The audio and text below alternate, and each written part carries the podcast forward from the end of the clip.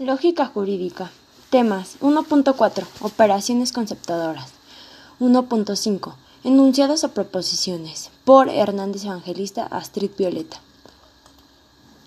Oraciones conceptadoras. Es el tema 1.4. Las operaciones conceptadoras nos auxilian en la determinación y relación de conceptos entendidos, estos como los significados de las palabras o expresiones. Es decir, estas operaciones nos van a auxiliar a determinar y dar significado a las palabras o expresiones o situaciones que se nos puedan presentar.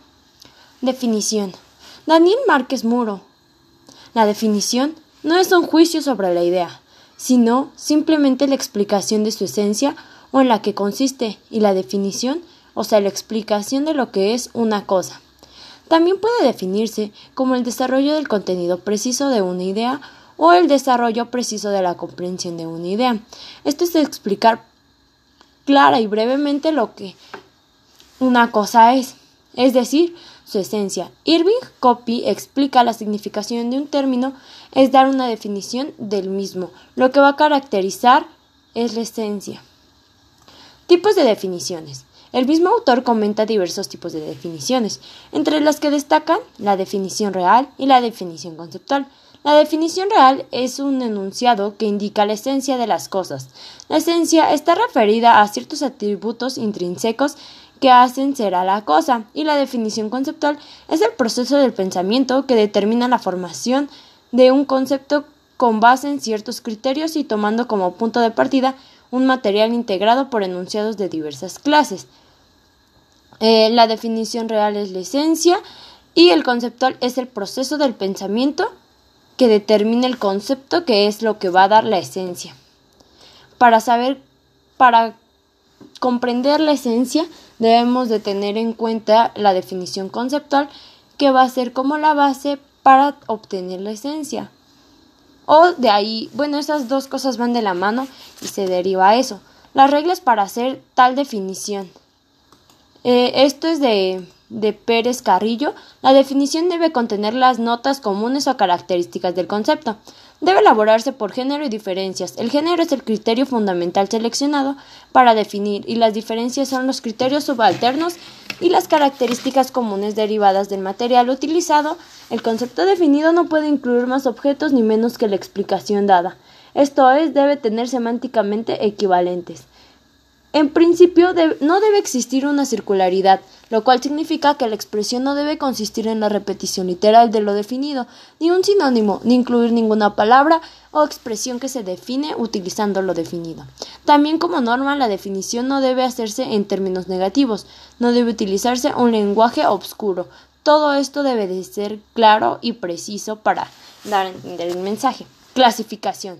Nicola Abogano nos dice que la clasificación es la operación que consiste en repartir un conjunto de objetos, cualesquiera que sean en clases coordinadas y subordinadas, utilizando criterios elegidos oportunamente.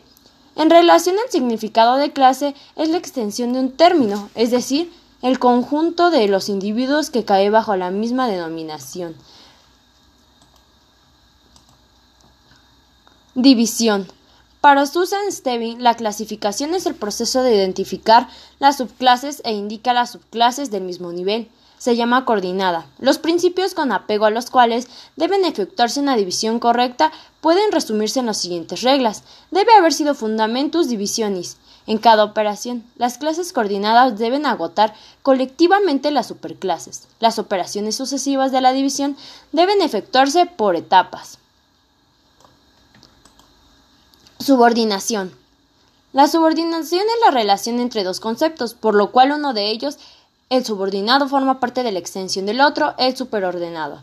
La extensión de un concepto de notación es el conjunto de objetos que se abarca. En conclusión, la noción de la subordinación es únicamente una de las nociones más utilizadas en la clasificación o división de conceptos junto con la coordinación y la supracoordinación. Esto quiere decir que esto va de la mano. Por ejemplo, podemos relacionar concepto como escuela y educación. Es algo que va relacionado y de ahí se deriva una gran clasificación y se derivan más objetos, situaciones y cosas.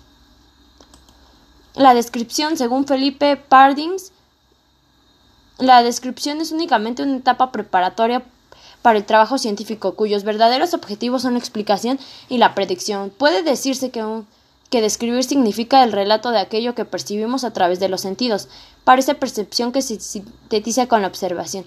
Todo esto a través de un método eh, la principal situación sería la inducción, que es un procedimiento por medio del cual se puede obtener una conclusión general, un concepto a partir de observaciones particulares, es decir, a partir de la descripción de fenómenos individuales. Vamos a ir de lo individual a lo particular. Los enunciados o proposiciones.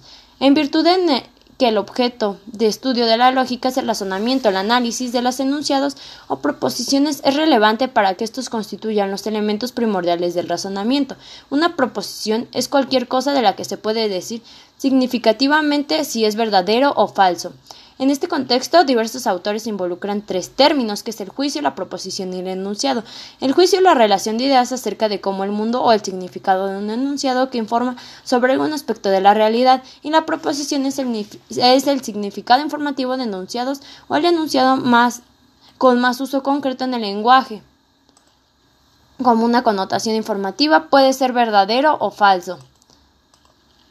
Las proposiciones, la relación de clases entre sí, una clase de extensión o denotación en un término, va de lo individual a lo, a lo general y es, aplica una misma palabra o expresión. También puede tener un solo miembro.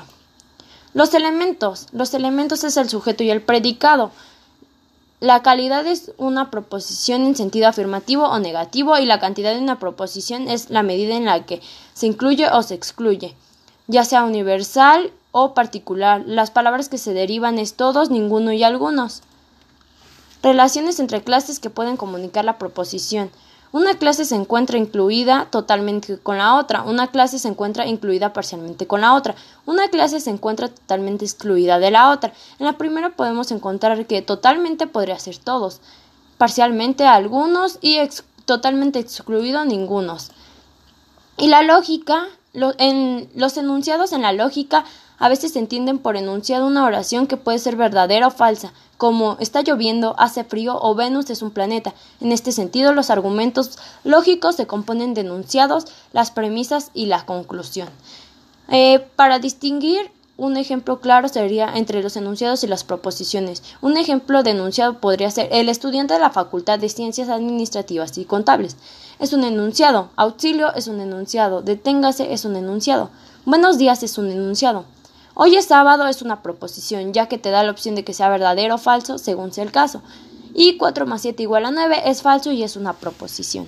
Eso sería todo, gracias.